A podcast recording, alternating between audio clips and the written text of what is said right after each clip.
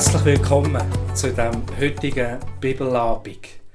Es ist bei mir zwar nicht Abend, sondern morgen um 10 Uhr und bei dir ist vielleicht auch nicht Abend oder tief in der Nacht. Aber schön, dass wir trotzdem in speziellen Zeiten können miteinander in Gottes Wort forschen Das ist einer von diesen Bibelabenden, wo wegen Kirche 23 stattfindet, wegen unserem Leitthema, das uns das Jahr durch begleitet, Gebet. Wir sind im dritten Quartal angekommen, wo das Thema Bedanken hat. Bedanken, da hat meine oder eine von meinen Lieblingsbibelstellen Platz aus dem Buch Jesaja, Kapitel 12, Vers 1. Dort heißt es, und an jenem Tag wirst du sagen, ich danke dir, Herr oder ich preise dich, Herr. Man kann mit beidem übersetzen. Ich danke dir, Herr. Ja, du bist zornig gewesen über mich. Möge dein Zorn sich wenden, dass du mich tröstest.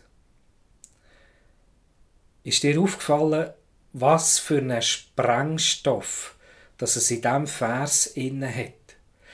Wenn man im Internet forscht und Auslegungen sucht zu dem ersten Vers in dem zwölften Kapitel, die meisten Auslegungen, praktisch alle, gehen sofort weiter von dem Zorn von Gott dahin zu den nächsten Versen. Die lese ich dir jetzt bewusst eben noch nicht vor. Man könnte es so lesen. Ich preise dich, Herr, ja, du bist zornig gewesen über mich. Aber das wäre nicht richtig, das so zu betonen, als ob das alles in die Vergangenheit gehört. Nein, so wie ich die Stelle deute und auch im Hebräischen lese, ist es der Dank, dass Gott ist zornig, wütig über ihn. Ich preise dich, Herr, ja, du bist zornig gewesen über mich. Möge dein Zorn sich wenden, dass du mich tröstest der Bibelvers hat Sprengstoff. Der macht ein neues Gebiet auf, wenn wir darüber nachdenken, was sich bedanken im Gebet bei Gott bedeutet. Wir wollen uns also mit dem Kapitel aus dem Buch Jesaja, vom Prophet Jesaja beschäftigen. Es sind nur sechs Verse, gebe zum Auswendiglehren. Wir wollen auch in einen Zornespsalm hineinschauen, der mit dem Zorn zu tun hat wenn man Zorn anschaut, muss man auch die Beziehung zwischen dem Mose und Gott anschauen. Zu dieser Beziehung gehört Zorn dazu. Und dann freue ich mich, äh, dass ich ein Interview führen mit einem kirchlichen Zornspezialist, wie ich ihm sage, einem Heavy Metal Pfarrer Samuel Hug von Niederpip. Ja, einisch als jungen Teenager von meinem Vater ein paar Gutscheine auf den Geburtstag bekommen. Viele von diesen Gutscheinen waren das Übliche. Einer ist ins Kino, einer ist das und einer ist jenes. Ich mag mich nur noch an einen von diesen Gutscheinen erinnern. Und zwar hat es darauf geheissen, Vater Notwehr Gutschein. Und die Meinung war, wenn einmal mein Vater über mich besonders wütig ist, dass ich dann den Gutschein zücken und sagen, ich habe einen Blankoscheck. Und den Gutschein, den habe ich immer noch. Ich habe ihn nie eingelöst. Ich habe ihn so gut aufbewahrt, dass ich ihn mittlerweile müsste suchen Aber ich weiss, irgendjemand ist ihn und ich werde ihn demnächst einsetzen. Ja, für mich als Vater, Vater von drei Buben und einer Tochter, Sohn spielt in dieser Beziehung eine wichtige Rolle. Ich kann Zorn bei meinen Kindern beobachten und es ist mir und meiner Frau wichtig, dass wir nicht alles sofort dämpfen tun, sondern dass wir Zorn auch zulassen. Die Kinder sollen lernen, mit ihrem Zorn umgehen und zu spüren, warum bin ich wütig und auch ihre Wut rauslassen und das ausleben und austesten, wie das ist, wenn man wütig ist und wenn man Zorn auch ungefiltert rauslässt. Und gleichzeitig wollen wir ja lernen, dass sie mit dem Zorn kreativ umgehen sollen. Es ist, man will es nicht unterdrücken, sondern sie sollen etwas damit lernen. Es ist eine Gratwanderung. Nicht ganz einfach. Mein Zorn meinen Kindern gegenüber, wenn ich darüber nachdenke, er ist sicher auch immer wieder unverhältnismäßig, wenn ich im Nachhinein darauf zurückschauen tue. Aber ich denke, dass mein Zorn auch eine wichtige Bedeutung meinen Kind gegenüber spielt. Wenn ich wütig bin auf eines der Kind, dann bedeutet das auch, dass das Kind meine volle Aufmerksamkeit hat.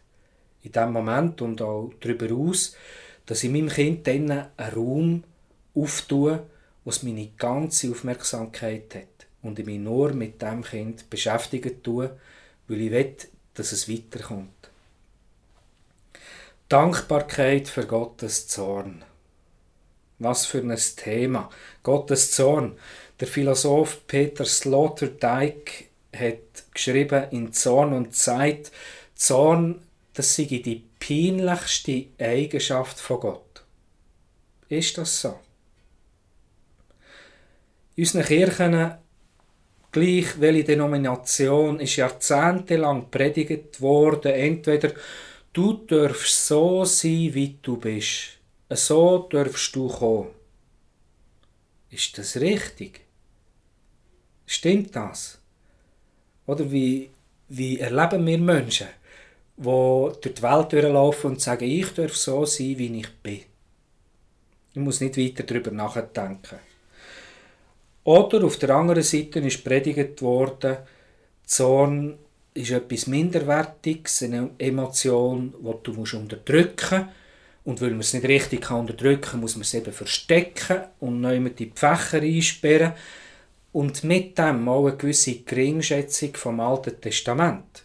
Weil man vermeintlich meint, dass das Alte Testament äh, das Buch von Gottes Zorn ist. Ich habe im Jahr 2003 als junger Student eine Predigt gehört zu Jesaja Kapitel 12, zu diesen Versen vom Professor Dr. Peter Wick und viele Gedanken seitdem und eben auch jetzt in diesem Bibelabend sind von ihm inspiriert. Die Predigt damals hat mir als junger Student die Augen aufgetan. Und ich habe gelernt, es ist eben kein Lieb, ein lieber, zahnloser Gott. Einer, der so stoisch auf die Erde oben schaut, wo er irgendeinen in Gang gesetzt hat und jetzt äh, die Leute machen was sie wollen, sondern dass der dreieinige Gott auch ganz andere Seiten hat. Ich habe dann gelernt, Gott kann also wütig sein auf mich. Er kann zornig sein und ich habe realisiert, dass das Gott zu einem ernsthaften Gegenüber macht, den ich ernst nehmen. Wenn wir so einen Streifzug durch die Bibel durchmachen, im Hebräischen, wo viele Begriffe mit Körperteilen zu tun haben, ist einer der Begriffe für Zorn ist Aff. Und Aff ist auch die Nase. Man kann sich das gut vorstellen, Zorn hat mit der Nase zu tun. Mit dem Riechorgan. Man hört es beim Schnaufen. Und auch das Verb zürnen an Naff hat mit der Nase mit Zorn zu tun. Etwa ein Viertel von allen Belegen für Zorn im Alten Testament fällt auf Zorn von Menschen. Das bedeutet der ganz große Teil, drei Viertel von allen Stellen, die mit Zorn im Alten Testament zu tun haben, haben mit Gott zu tun, dass er zornig ist. Es gibt auch ein paar Menschen, die zornig auf Gott sind in der Bibel, zum Beispiel der Kain im ersten Buch Mose, Kapitel 4, Vers 5, oder der David, wo wütig ist, wo der Usa stirbt, wo er die Bundeslade stützen will. Oder, wie wir im letzten Bibelabend gehört haben, der Jona, wo wütig ist auf Gott ich habe ja gewusst, dass du gnädig bist, ihm vorwirft. Und dann im Buch der Sprüche, Kapitel 22, Vers 24, Lass dich nicht ein mit einem Zornigen und mit einem Mann, der sich schnell erregt, verkehre nicht, damit du nicht, dich nicht an seine Pfade gewöhnst und deinem Leben eine Falle stellst. Oder im Epheserbrief, im Kapitel 4, Vers 16, wo es heißt, die Sonne soll nicht untergehen über eurem Zorn. Oder im Vers 31, alle Bitterkeit und Wut und Zorn und Geschrei und Lästerung sei von euch weggetan, samt aller Bosheit. Seid aber zueinander gütig, mitleidig und vergebt einander, so wie auch Gott in Christus euch vergeben hat. Und so haben wir ganz viele Verse, wo sagen, dass wir Menschen mit unserem Zorn sollen lernen umgehen. Dass der Zorn nichts Gutes ist. Und wenn man so Sachen schnell, schnell verinnerlichen tut, alle Wut, Zorn sei von euch weggetan. Das geht nicht. Tut einander vergeben. Wenn man das zu schnell macht, dann führt das dazu, dass man einen riesen Kropf im Hals hat. Und das gibt dann eine ganz verkrampfte Nächstenliebe. Und ich habe das Gefühl, du weißt, von was ich rede. Wenn ich sage, in der Kirche gibt es eine weit verbreitete, zähneknirschende Freundlichkeit.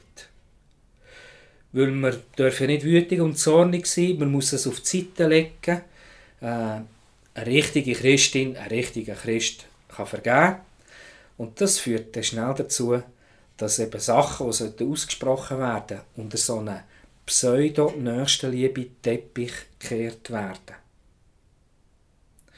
Und dann kroset es eben vom Zähneknirschen in den Kille, bis es dann ganz still wird, weil es belanglos wird. Zorn begegnet uns auch in den Evangelien, zum Beispiel beim Johannes dem Täufer, der zur Buß aufruft und der Weg von Jesus so vorbereitet, ihm eine Autobahn machen tut. Oder auch überraschend, jedes Mal neu, wenn man es liest, Jesus bei der Tempelreinigung. Oder dann ähm, beim versetzten Gastgeber, Lukas Evangelium Kapitel 14, Matthäus Evangelium Kapitel 22.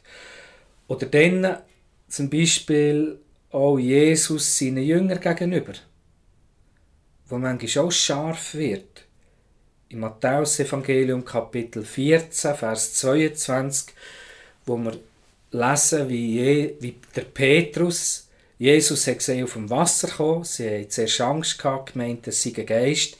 Der Petrus erkennt, das ist Jesus, steigt ins Wasser ab und dann kommt er Angst über vor diesen Wellen fängt an zu sinken in seiner Angst und schreit, Herr, du mich retten.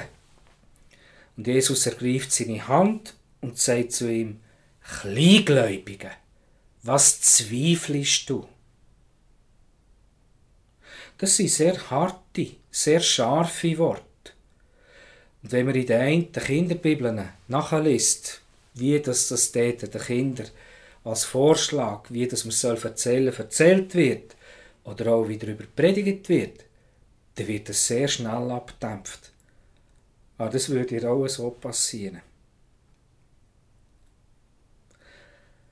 Der Zornespsalm, wo uns interessant lehrt zu Gottes Zorn, ist der Psalm 90. Ich werde uns den 90. Psalm vorlesen. Ich lese Psalmen gerne in der Luther-Übersetzung. Der 90. Psalm. Ein Gebet des Mose, des Mannes Gottes. Herr, du bist unsere Zuflucht für und für. Ehe denn die Berge wurden und die Erde und die Welt geschaffen wurden, bist du Gott von Ewigkeit zu Ewigkeit der du die Menschen lässt sterben und sprichst, kommt wieder, Menschenkinder. Denn tausend Jahre sind vor dir wie der Tag, der gestern vergangen ist, und wie eine Nachtwache. Du lässt sie dahinfahren wie einen Strom, sie sind wie, wie ein Schlaf, wie ein Gras, das am Morgen noch sproßt, das am Morgen blüht und sproßt und des Abends welkt und verdorrt. Das macht dein Zorn, dass wir so vergehen, und dein Grimm, dass wir so plötzlich dahin müssen. Denn unsere Missetaten stellst du vor dich, unsere unerkannte Sünde ins Licht vor deinem Angesicht. Darum fahren alle unsere Tage dahin durch deinen Zorn, wir bringen unsere Jahre zu wie ein Geschwätz. Unser Leben währt siebzig Jahre, und wenn's hochkommt, so sind's achtzig Jahre, und was daran köstlich scheint, ist doch nur vergebliche Mühe, denn es fährt schnell dahin, als flögen wir davon. Wer glaubt's aber, dass du so sehr zürnest, und wer fürchtet sich vor dir in deinem Grimm? Lehre uns bedenken, dass wir sterben müssen, auf dass wir klug werden. Herr, kehre dich doch endlich wieder zu uns und sei deinen Knechten gnädig. Fülle uns frühe mit deiner Gnade, so wollen wir rühmen und fröhlich sein unser Leben lang. Erfreue uns nun wieder, nachdem du uns so lange plagest, nachdem wir so lange Unglück leiden. Zeige deinen Knechten deine Werke und deine Herrlichkeit ihren Kindern. Und der Herr, unser Gott, sei uns freundlich und fördere das Werk unserer Hände bei uns. Ja, das Werk unserer Hände wollest du fördern. Was für ein Psalm, der 90. Psalm. Und im ersten Vers heißt es, er ist in der Autorität von dem grossen Lehrer, Mose, geschrieben. Im siebten Vers heißt es, der Grund dafür, dass wir vergänglich sind, dass wir müssen sterben, ist Gottes Zorn. Das ist auch das, wo uns in den ersten Kapitel der Bibel, im ersten Buch Mose, begegnet. Und dann die Verse 7 bis 10. Was für Verse? Das macht dein Zorn, dass wir so vergehen, und dein Grimm, dass wir so plötzlich dahin müssen. Darum fahren alle unsere Tage dahin durch deinen Zorn. Wir bringen unsere Jahre zu wie ein Geschwätz.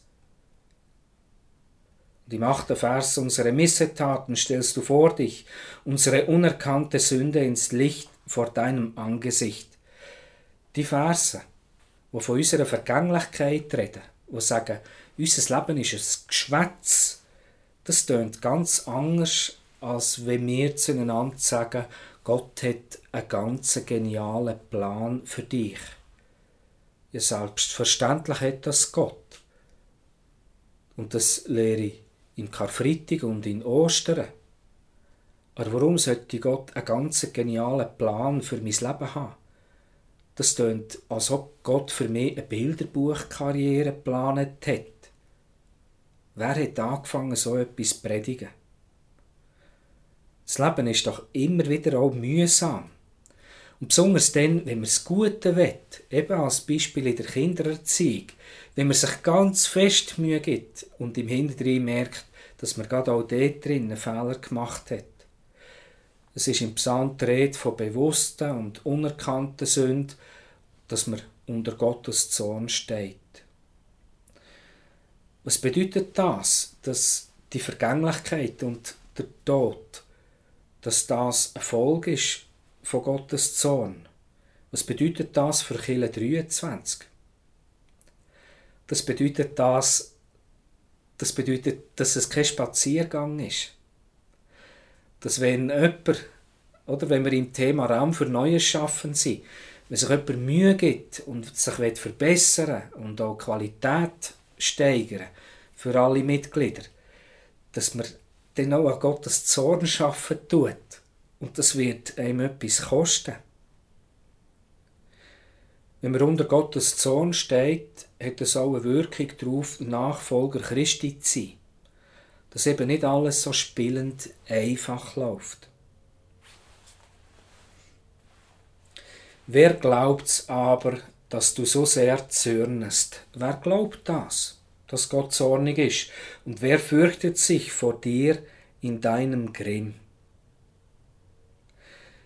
Das bedeutet, wenn man an Gottes Zorn glaubt, wenn man sich vor dem mal fürchtet, dann hilft das einem an etwas denken. Und zwar lehre uns bedenken, dass wir sterben müssen, auf dass wir klug werden. Das Nachdenken über Gottes Zorn hilft einem also auch intelligenter werden. Es in dem 90. Psalm. All das Schwierige, man kann ihm sagen, elender Pessimist. Aber am Schluss bittet er eben, trotz all dem, trotzdem, um Gottes Segen, der Herr unser Gott sei uns freundlich und fördere das Werk unserer Hände bei uns. Ja, das Werk unserer Hände wollest du fördern. Es heißt ja im ersten Vers, dass es ein Moses im Psalm ist.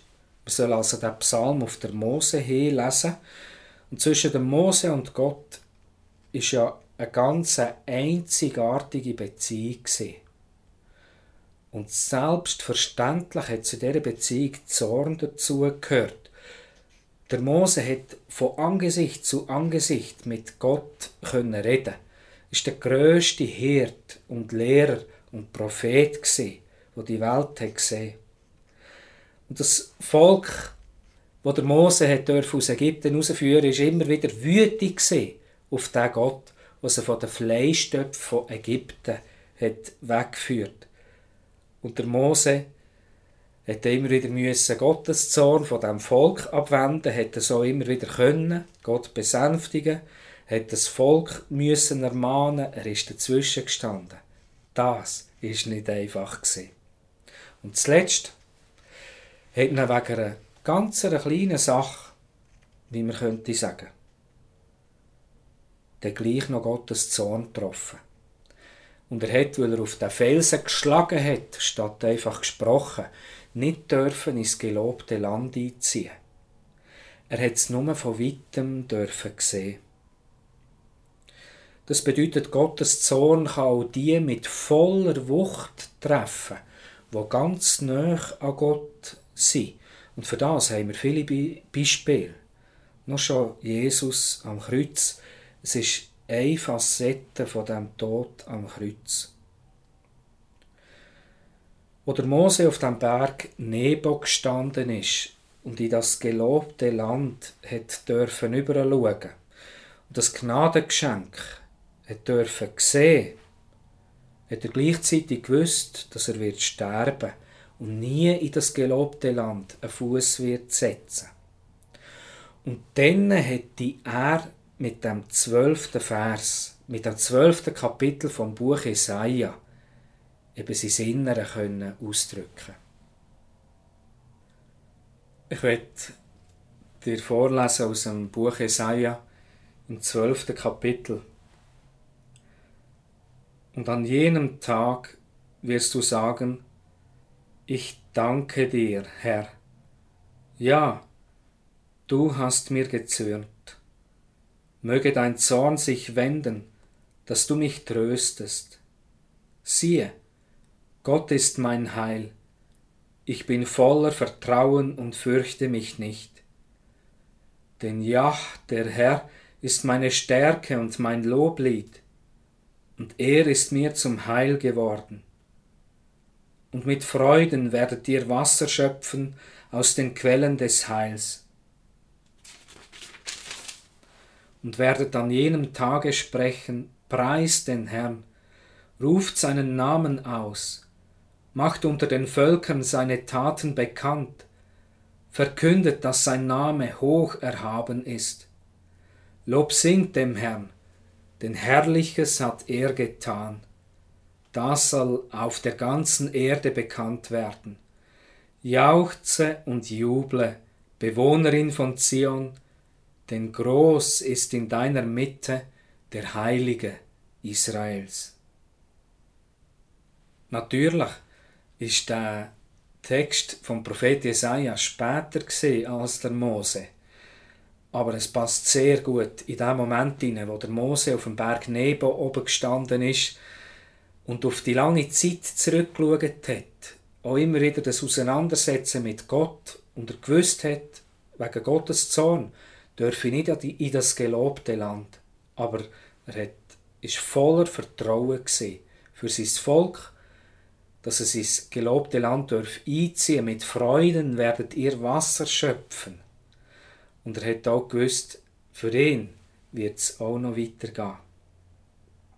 Es gibt auch andere Bibelstellen, zum Beispiel der Jona im Fischbuch, wo auch Grund hatte, zum Gott für seinen Zorn dankbar zu sein, wo er so in die Enge hineingetrieben hat, bis der Jona gar nicht mehr anders können hat, als sich wieder richtig Gott zuzuwenden. Oder eben Jesus am Kreuz, wo zu Gott schreit, warum hast du mich verlassen? Und dann sagt, es ist vollbracht. Was kennst du für weitere Bibelstellen, wo die sechs Verse von dem zwölften Kapitel dazu könnten passen? Und wie ist es mit deinem Leben? Oder Text, das Wort hat mit Gewebe zu tun, dass die Texte miteinander reden und dass sie auch in dein Leben und mit dir reden tun. Und es ist eben wichtig, der erste Vers in dem zwölften Kapitel, die Dankbarkeit für Gottes Zorn und dass man nicht schnell weitergeht in die nächsten Verse, nicht schnell bei einem Happy End ist. Und das hilft einem auch sehr schwierige Zeiten anzunehmen. Und gerade besonders dann, wenn man die schwierigen Zeiten auch verdient hat. Ich lege die sechs Verse so aus, der Grund für Dankbarkeit für Gottes Zorn ist, weil der Zorn von Gott einem Raum auftut. Tut. Raum, wo eine Umkehr möglich wird. Und das tut der Better da in dem, äh, ich sage, im Psalm, ist es Gebet, ja machen. Er bittet Gott, dass er sich wendet tut und umkehrt. Es ist das gleiche Wort, das auch für den Mensch verwendet wird. Und eben der Johannes der Täufer, der uns aufruft zum Umkehren und einen Raum öffnen tut, bis Jesus kommt und in diesen Raum in das Evangelium predigen tut.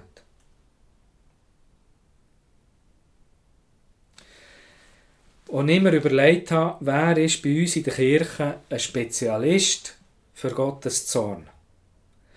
Da ist mir ziemlich schnell die Metal Church in den Sinn gekommen eine Szenenkirche, eben mit Metaller, wo als Pfarrer der Samuel Hug hat. Der Samuel Hug ist Pfarrer in der reformierten Kirche Niederpip und er ist eben Pfarrer bei der Metal Church.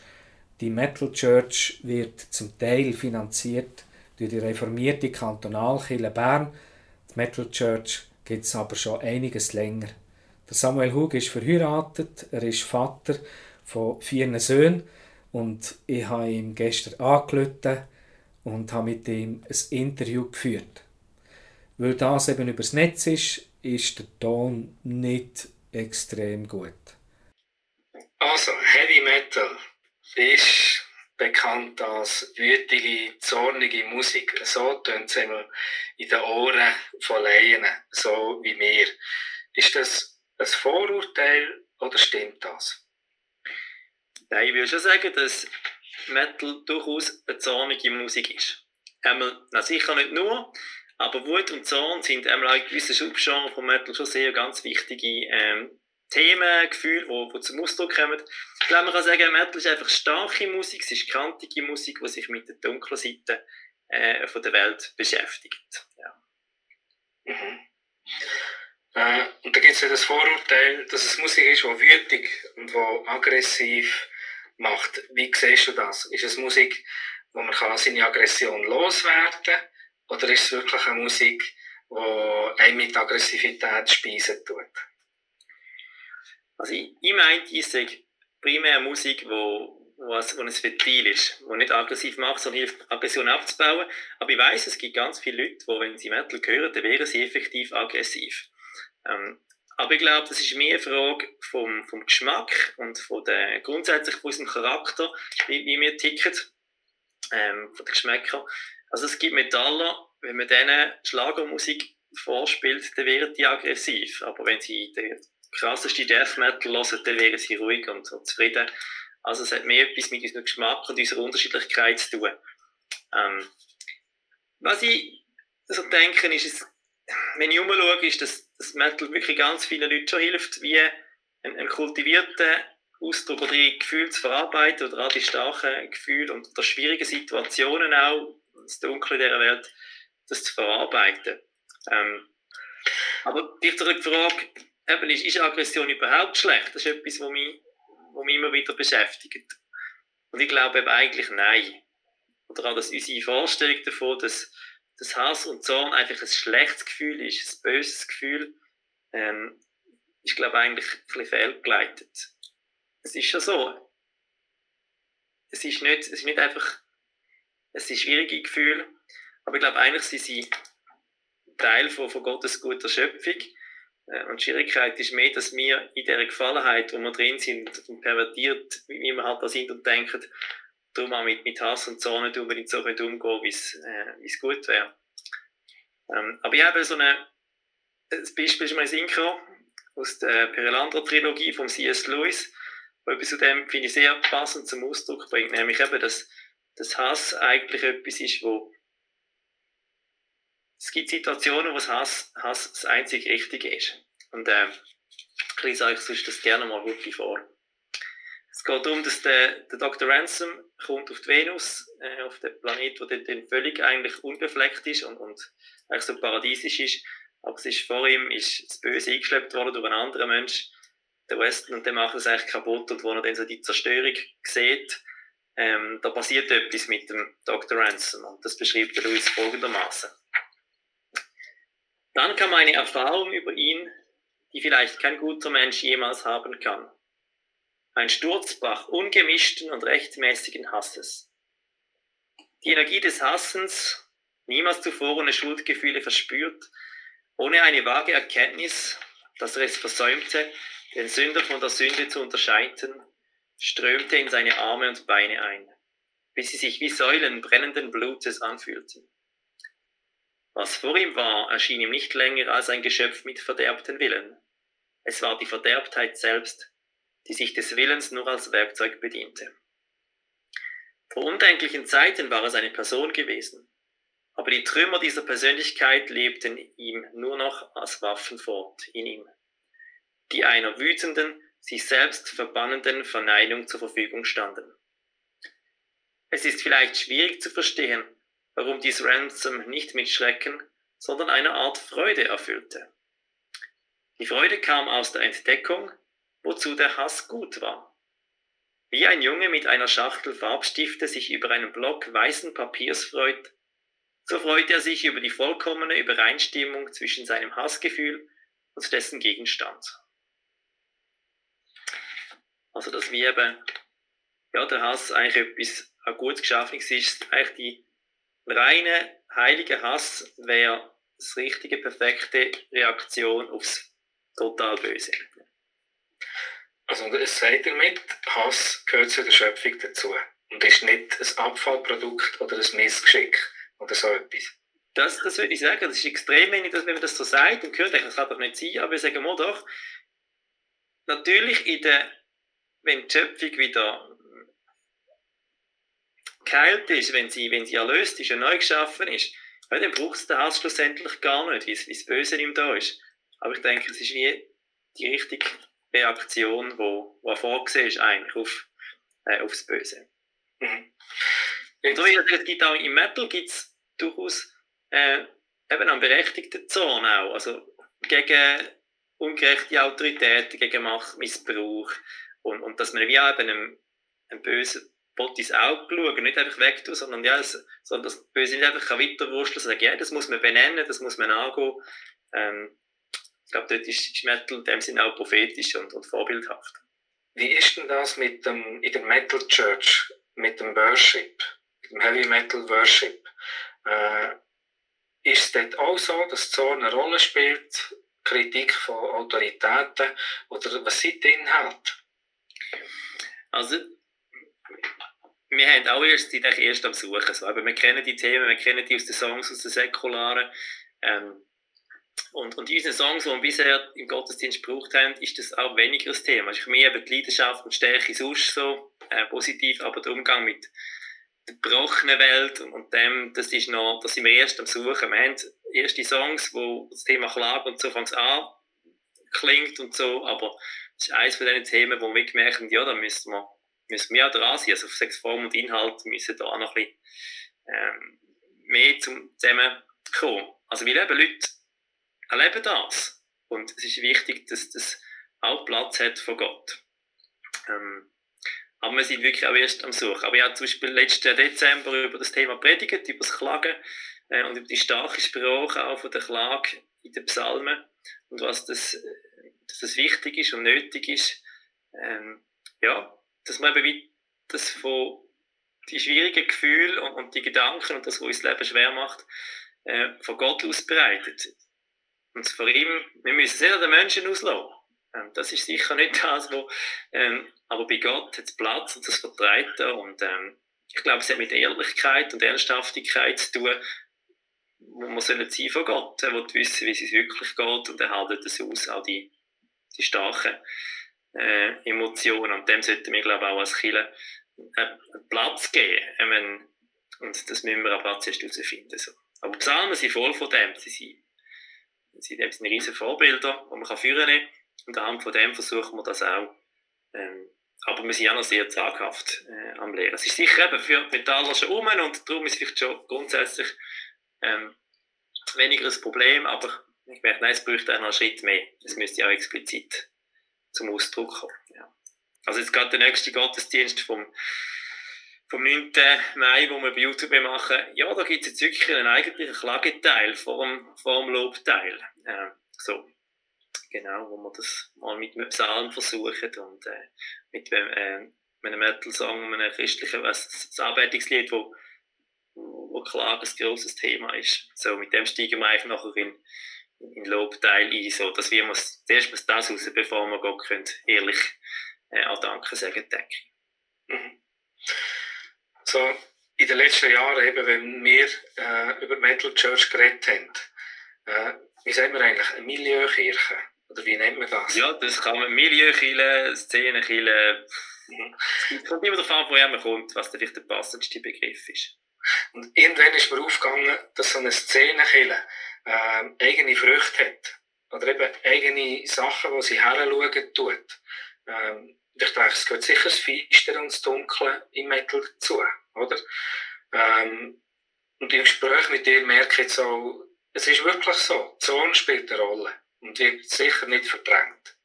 Nein, das ist so. Wir geben uns Mühe, dieses System zu stellen, aber es, kommt wie automatisch führen. Und ich glaube, es ist wirklich auch etwas, wo gesund macht, eben das nicht zu verdrängen. Wenn man das verdrängt, ist die Gefahr groß, dass es einem irgendeins wieder reinholt auf die, auf die eine oder auf die andere Art, sechs, dass das Psyche krank wird oder dass der Körper krank wird oder der Geist. Ich glaube, wenn man ja, einfach nur so tut, wie es nicht da wäre. Also natürlich soll nicht bei dem bleiben, aber das ist ja dann das Wunder, das Gott muss tun. Dass er, dass er Heilig schenkt für das, oder dass er die Situationen verändert und, ähm, oder uns die Wut auch wegnimmt und, und uns, uns Frieden schenkt. Aber wenn man nur so tut, dass es gar nicht da wäre, es darf nicht sein, ja, dann bleibt es, glaube ich, irgendwo unter dem Deckel und ähm, wirkt eben trotzdem weiter. Und, ja. und es erinnert mich sehr an Psalmen, die du sagst. Eben, wo, du hast ja innerhalb von, der Psalm, von einem Psalm siehst du den Wechsel. Wechsel. Genau. Sehr brachial und eine, eine grosse Wut oder auch Hass. Genau. Dann plötzlich wieder zu Trost und Vertrauen. Und, ja. Genau. Ja, ich glaube schon, dass das etwas ist, wo man wahrscheinlich auch könnte, sagen jetzt, ähm, der Chile, ähm, am Liebwesen das Ganze vielleicht auch, können, vielleicht auch wieder Türen können auftun wie es uns vertrauter ist, die Themen, und, und so dann wie auch zeigen, ja, so, weil, weil ich glaube, wenn die Themen ausklammern, dann ist, wie, und, oder auch wie, bei Gott da nicht anschauen, bei diesen Themen, dann ist es wird, also wird Gott hm, auch irrelevant. Also ich glaube wirklich, dass es entscheidend ist, wenn man so einen zahnlosen, leidenschaftslosen, blutleeren äh, Gott den haben, dann ist der auch für niemanden attraktiv und hat, er kann nichts sagen. So. Also er ist, er ist nicht so, aber wenn wir ihn zu dem machen, dann müssen wir uns glaube ich auch nicht wundern, wenn, er, wenn das für viele Leute auch, auch nichts sagen hat. Umgekehrt, klar, es ist herausfordernd, also mhm. mit, mit dem umzugehen. Ähm, das ist manchmal auch verstörend. Aber das Leben ist verstörend immer wieder. Mhm. Und damit sagst du auch eben zahnloser Gott. Also, wenn wir Hass ausklammern, Zorn bei Gott, dann wird er eigentlich auch belanglos für viele Menschen.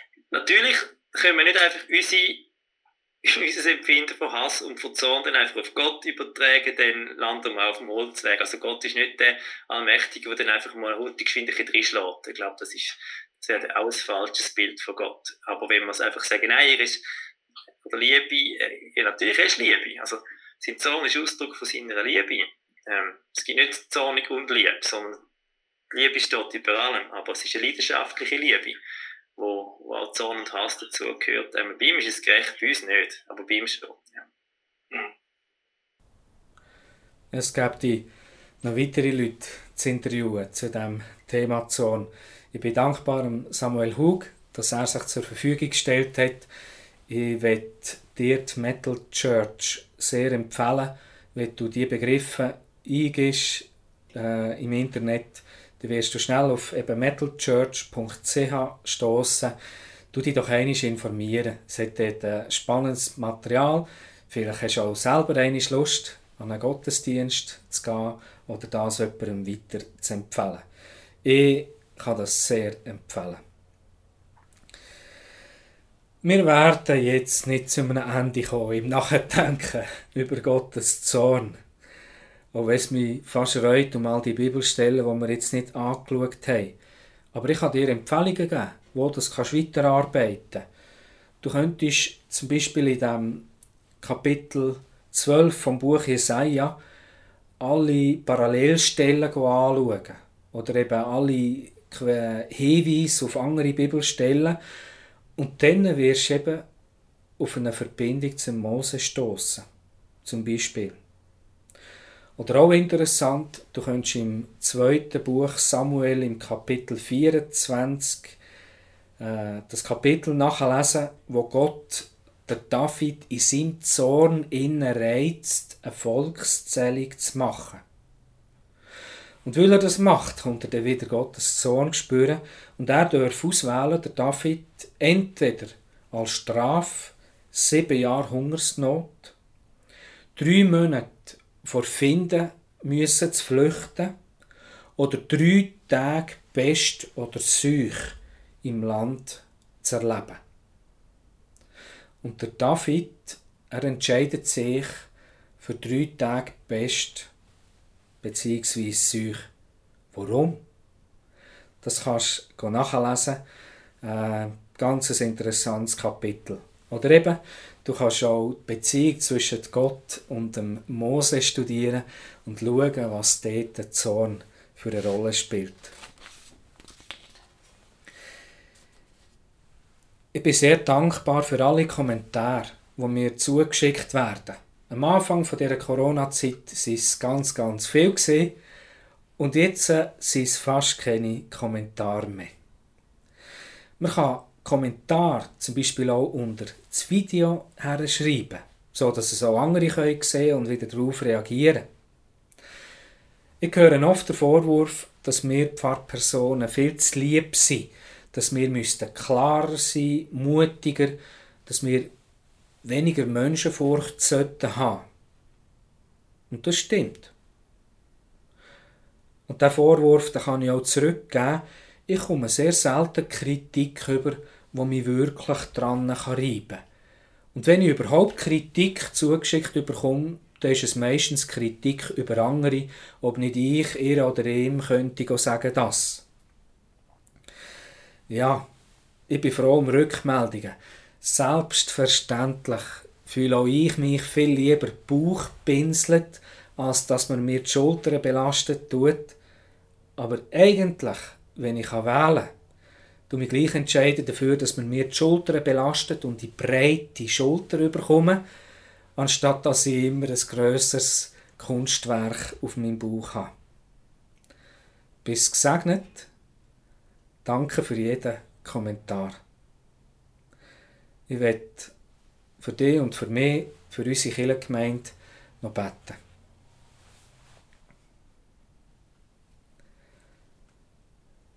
Treue, heiliger Gott, ich danke dir für den Reichtum in deinem Wort. Es gibt immer noch mehr noch mehr zu erforschen und zum Lehren, um deine Liebe zu erkennen, wo jede Erkenntnis übersteigt. Ich bitte dich, du uns dabei führen. Du weißt, was wir brauchen und nötig haben. Ich bitte dich, bis uns Gegenüber, wo uns Widerstand gibt, dass wir nicht im freien Raum innen sind, sondern dass wir mit dir in Beziehung stehen. Ich bitte dich, durchdring uns mit dem Band von deiner Liebe. Und ich bitte dich, hilf uns in unserer Kirchengemeinde mit dem Thema Zorn dass wir dürfen reifer da drinnen werden. Dir zur Ehre und uns zum Heil. Ich lobe und preise dich. Amen.